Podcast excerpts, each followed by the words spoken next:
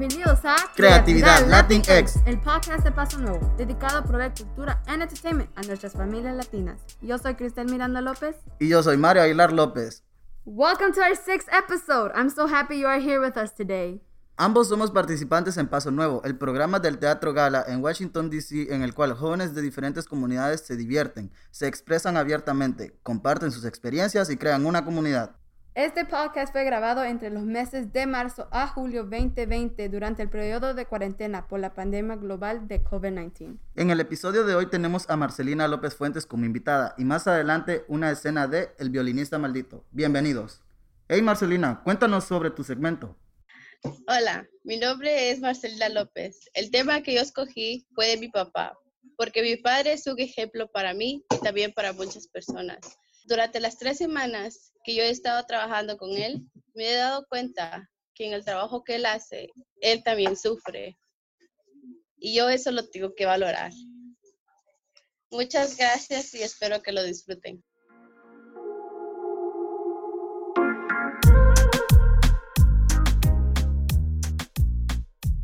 Hola, mi nombre es Guadalupe Campos y soy la directora de Paso Nuevo. Eh, hoy estaremos charlando con Marcelina. Ella quería contarnos un poco acerca de lo que ha aprendido estas últimas tres semanas que ha estado trabajando con su papá. Así que me pidió que la entrevistara.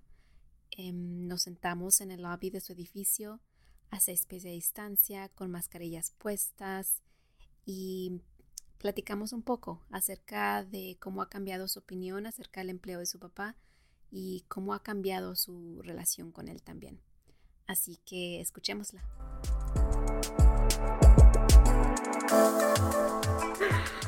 Okay. okay, okay, okay. My name is Marcelina feel like someone staring at me. Okay. My name is Marcelina Lopez. I am living in Washington, D.C. And I'm working with my dad right now. So how long have you been working with your dad? For three weeks. Three weeks. Yeah. And how do you like it? Aquí no se escucha muy bien el audio porque estábamos a seis pies de distancia, pero le pregunté que cuánto tiempo llevaba trabajando con su papá. Ella dijo que tres semanas. Después le pregunté si le gustaba, a lo que ella respondió. Uh, kind of, but I don't know. ¿Y a qué se dedica tu papá? Mi papá es electricista. Y me contaste hace un par de días que hubo un incidente en el cual quisiste defender a tu papá pero no pudiste. Eh, ¿Nos puedes contar más acerca de eso? Pero mi papá trabaja con personas muy estrictas. Y pues ese día mi papá entró a su casa. Él está, apenas estaba llegando a su casa. Y pues, la, ¿cómo se llama? Del, donde él vive. Porque él no le gusta que nada esté manchado. Le regañó mi papá y le dijo que por qué había manchado ahí. Y él me de repente me vio y tal vez pensó que había sido yo, pero yo no había entrado a su casa porque sabía cómo era. Creo que es importante aclarar lo que pasó.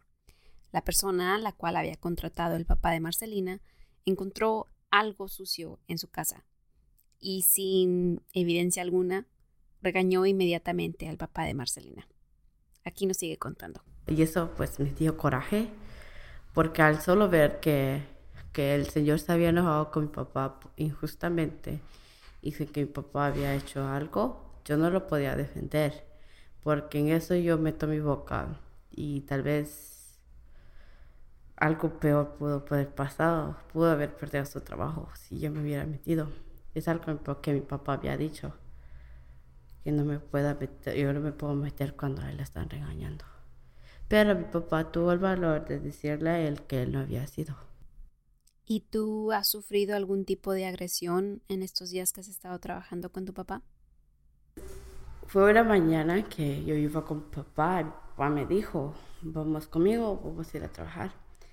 Pues yo entré a un restaurante con él y papá iba a trabajar en ese restaurante. Y casualidad viene un señor, no sé dónde era, y él dijo, um, ¿tú estás estudiando? Yo le dije, sí, estoy estudiando. Yo me gradué y él me dijo, ¿y qué vas a seguir estudiando? Yo le dije, ¿qué negocios? Y él me dijo, negocios no es para una mujer. Tú debes estudiar como doctora o algo que, que una mujer, para donde una mujer sea valorada. Entonces yo me quedé como que, ¿cómo está eso? Entonces me dijo, y tampoco este trabajo de ser electricista es bueno para una mujer. Este trabajo solo es para hombres. Y, y ya, eso no, no me sentí cómoda. Hasta a mi papá no le gustó lo que él dijo. Pero a mi papá ese día no pudo haber dicho nada porque no le entendió. Hasta que yo le expliqué. ¿Y cuál fue su reacción? Pues dijo él que hay mujeres que para ganarse la vida trabajan de finicheras, pintando, electricistas o ¿cómo es? roofing. Eso. ¿Y qué es una finichera? Finichera, pues cuando una mujer pone como, es como, como, ay, como para tapar los oídos que quedan vacías. Esos. Eso. ¿Y tú qué opinas acerca de que le digan a alguien que puede y que no puede hacer solo por su género? Pues yo tengo mis valores y, y creo que yo debo de seguir lo que a mí me gusta, no lo que a los demás les gusta. Además, a la que le hace feliz es a mí. Y si yo hago algo que a mí no me gusta, pues me estoy engañando a mí misma y no estoy haciendo bien mi trabajo. Y ahora que tú misma has vivido los prejuicios que él enfrenta a veces, ¿ha cambiado tu relación con tu papá o la forma en que lo ves? Es que sinceramente no sé. No sé porque cuando estoy con él, él es muy amable, muy calmado. Pero cuando está con mi mamá, es. No sé. Otra persona. ¿Y qué has aprendido tú con todo esto? Pues empiezo a ver de que en la vida uno tiene que valorar lo que una persona hace por otro. Porque detrás de todo eso, ellos pasan por cosas muy difíciles que a lo cual uno no ve. Uno tal vez ve que ellos vienen lastimados, vienen cansados, pero no vemos lo que ellos en verdad pasan por. Ahora que tú ves las condiciones en las cuales tu papá trabaja, ¿crees que son justas? Mm, creo que no. No porque hay personas que, que por no saber inglés o tener un idioma que uno pueda defenderse, a veces no puede agarrar el trabajo por eso. Pero mi papá te dio una suerte de que él lo poquito que escucha de otra persona lo capta y con eso él se defiende. Y también estamos nosotras que lo, que lo podemos defender a él con el inglés. En este momento me di cuenta Marcelina y yo teníamos algo en común. Nos había tocado el papel de traductoras. Y es que como muchos otros jóvenes latinos, nos toca que traducirle a nuestros papás en la escuela o en las tiendas. Y Cabe recalcar que acabo de conocer a Marcelina hace, no sé, tres, cuatro años y su inglés ha mejorado muchísimo. Y creo que eso solo habla sobre las ganas que ella tiene de sacar a su familia adelante en este país. Le pregunté que cuál era la cosa más rara que había tenido que traducirle a sus papás y ella me contó esto. The weirdest thing, uh, que mi papá diga nephew a una hija. O sea, mi papá nos dice nephew. He is my nephew. Uh, for real. O si no, él dice, he's my son. Por decir, she's my daughter, he's my son. And my sister Cristel, ella se pone a reír por eso. Cada vez que estamos comiendo, a veces she makes like, ella saca eso y para todos quiere reír. La verdad me causó muchísima nostalgia escuchar esta historia. Y es que aprender inglés al fin de cuentas es parte de la lucha del inmigrante y de muchas de nuestras familias. Fue entonces cuando le pregunté, ¿cuál es la responsabilidad de los jóvenes hacia nuestros padres? ¿Cómo podemos mejorar sus condiciones de trabajo? Creo que como nosotros de la nueva generación deberíamos ayudar a defender los derechos de ellos porque ellos han hecho muchísimo para que nosotros estemos en un país y podamos tener la educación que, les, que, que nos pueda ayudar a seguir adelante. Y algo, y algo que nosotros podemos hacer por ellos es defender los derechos de ellos. Por ejemplo, si ellos no entienden que una persona donde ellos están trabajando, que una persona que sepa traducir, que sepa hablar bien el inglés y ellos saben que ellos necesitan algo, hablar con esa persona y esa persona hablar con el owner del trabajo. Eso sería una buena manera, porque yo siempre he pensado en eso em, con mi papá. Yo, dije, yo siempre he dicho, yo le he dicho a mi papá, yo quiero trabajar con usted, pero a la misma vez quiero ayudarle a traducir para poder defender.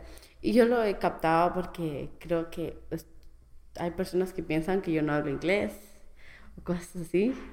Entonces yo voy y hablo y solo escucho lo que habla con mi papá y a ver la forma que mi papá se defiende.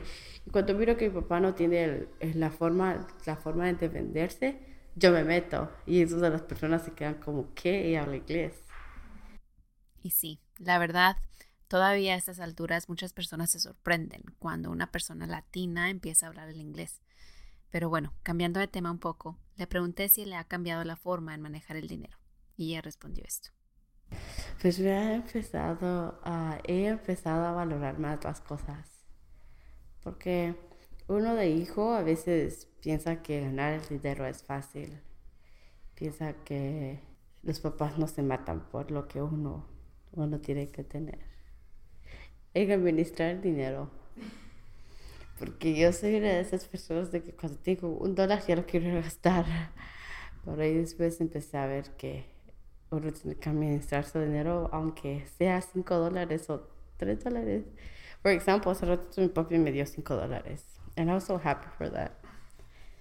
And I went to put on my cochinito. ¿Y qué sueños y ambiciones tienes? Um, una de, de las ambiciones, sueños que yo quisiera tener es que tener mi propia compañía y que mi papá trabajara para mí.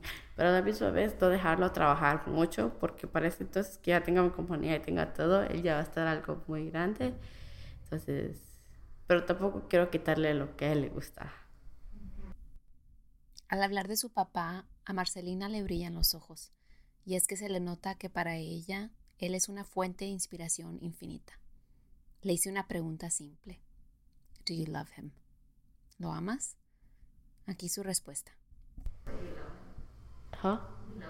Yeah. I do. It's like, no sé que un día me dijeron, es muy difícil decirle a, a tu mamá, a tu papá, te amo, cuando, cuando no tienes un close conversación muy bien. A veces se los digo cuando estoy distraída para ver qué me responden, pero no me dicen nada. Por ejemplo, cuando antes él tomaba mucho, yo me ponía feliz porque cuando él tomaba, él me decía te amo. Ese era el único tiempo que él me decía te amo. Entonces, yo apreciaba esos momentos. Hasta a veces lo escribía en mi diary hasta la fecha y la hora, porque sabía que era especial. Y ahorita que tú está tomando, pues solo dice, yo las amo y por eso las corrijo. And I'm like, oh, okay. I don't know. y después de todo esto, ¿qué consejo podrías darle a otros jóvenes?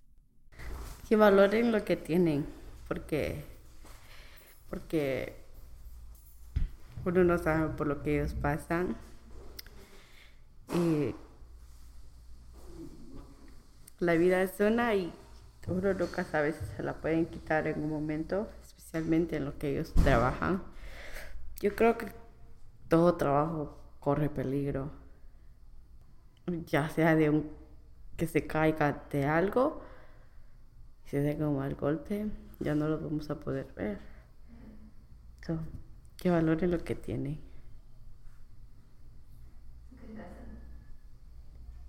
Yeah.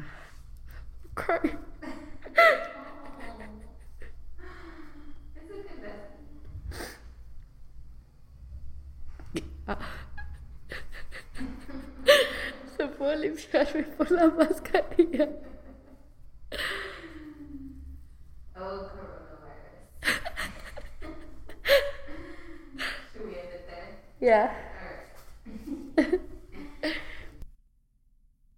Y bueno, entre lágrimas y sonrisas así terminamos esta entrevista. Gracias a Marcelina por dejarnos entrar en su corazón y gracias a ustedes por seguir escuchándonos. Pero antes de terminar, quisiera felicitarla a ella y a todos los otros seniors que se graduaron de Check este verano. Debido a la pandemia no pudieron tener una graduación tradicional, pero de igual manera los felicito. Les mando un abrazo virtual y quiero que sepan que hagan lo que hagan, si siguen luchando, van a poder lograr todos sus sueños.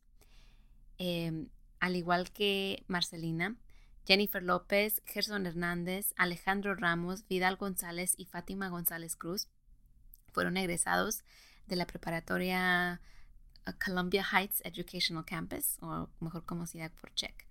Así que muchas felicidades a ellos y a todos los otros latinos que se han graduado ya sea de la prepa o de la universidad este año. Mucho éxito a todos y nos vemos en la próxima.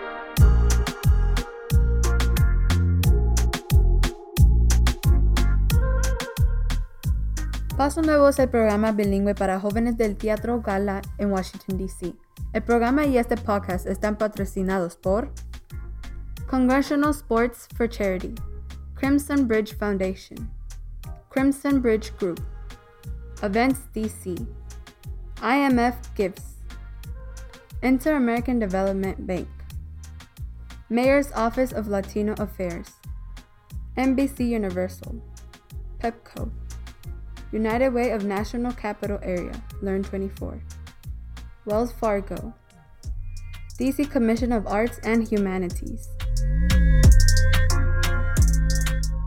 Gracias por seguir con nosotros. El día de hoy tenemos el sexto episodio de El violinista maldito. Esta obra fue escrita para el escenario, pero debido a la pandemia fue grabada por Zoom por los actores de Paso Nuevo. Disfrútenlo. Escena 6. ¿Otro Leónidas? Y aquí nos vamos acercando a la parte interesante de la historia. Leónidas, después de tocar durante seis meses, ya era una persona diferente, con casa propia y un carro de lujo. Decide ir a buscar a su amada Andrea. Al llegar a su casa, Leónidas toca el timbre y desde adentro de la casa se ve a alguien que trata de mirar a través del ojo de la puerta. Y sin saber quién está del otro lado, pregunta. ¿Quién busca? Soy yo, Leónidas. La siempre dulce, bella y angelical Andrea sale a la puerta y no reconoce a Leónidas. Iba con una vestimenta tan formal, algo que ella no había visto en él. ¿Tú eres Leonidas? Sí, te dije que iba a regresar cuando te pudiera dar todo lo que te mereces. Imaginé que no te volvería a ver nunca más. Desde que hablamos por última vez ya no supe nada de ti. Pues sí, estaba esperando para darte la sorpresa. Wow, y sí que me sorprendiste. Ven conmigo, vamos a cenar. Sí, está bien. Vamos a la parada del bus. ¿Bus? Por favor. Ahora yo tengo carro. Es ese deportivo que miras enfrente. Ven, súbete y vamos a cenar.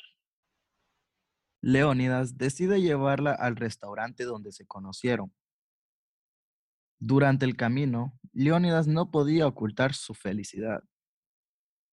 Leo, ¿cómo lograste todo lo que tienes ahora? Bueno, ahora soy músico. Toco en la Orquesta Sinfonia. ¿La Orquesta Sinfonia? Una de las más importantes del país. Pues sí, descubrí que tengo talento para tocar el violín y esa es mi nueva vocación. Wow, me tienes muy sorprendida. Sí, esto ha sido un cambio total en mi vida. Hasta parece que hayas hecho un, un pacto con el diablo. bueno, quién sabe, nunca lo sabrías. Al llegar al restaurante, un lugar modesto, sin grandes lujos, pero alimentando tu imaginación en este juego de lo que es verdad y lo que es mentira, te confieso que era un lugar lleno de potenciales clientes para mi empresa. Un lugar en el que yo me aburriría y solo iría por diversión y pena de esas pobres almas. Después de un largo rato de haber estado el joven hablando con su doncella, decide llevarla a su casa. Al día siguiente, Leónidas llegó a la orquesta, aún con la sonrisa en su rostro, como si hubiese vivido un sueño del que no quisiera despertar. Le informan de un superconcierto para el cual tenía que ensayar mucho. Este no iba a ser un concierto común. Este era el concierto más importante del país, en el cual tocaría frente a un foro de 20.000 personas. Necesitamos ensayar para este gran concierto. Esto no será nada fácil, pero la recompensa será muy grande económicamente. Sí, será uno de los conciertos más importantes que jamás se hayan visto en historia. Sí, ve e infórmale a toda la orquesta. Y así fue como el director de la orquesta informó sobre el concierto al grupo. Buongiorno, jóvenes. Les tengo una gran noticia. ¿Qué pasa? Necesitamos ensayar. Tenemos un mega concierto de ópera. ¿Cuánto tiempo tenemos de ensayo? Aproximadamente tres meses. Es el tiempo perfecto para afinar las melodías. Por cierto, Leónidas, por ser el más talentoso de la orquesta, serás el encargado de esto. Estoy de acuerdo. Leonidas le avisa a su novia sobre el concierto y espera que ella estuviera ahí para poder verla en primera fila. Pasó el tiempo hasta que después de mucho ensayo llegó la fecha del concierto. Bueno chicos, es el gran día. Tenemos a 20.000 personas esperando este concierto. No podemos defraudarlos. Todos se encontraban asustados, con miedo de que algo saliera mal, menos Leónidas. Él sabía del talento que poseía y no tenía miedo a enfrentarse a eso.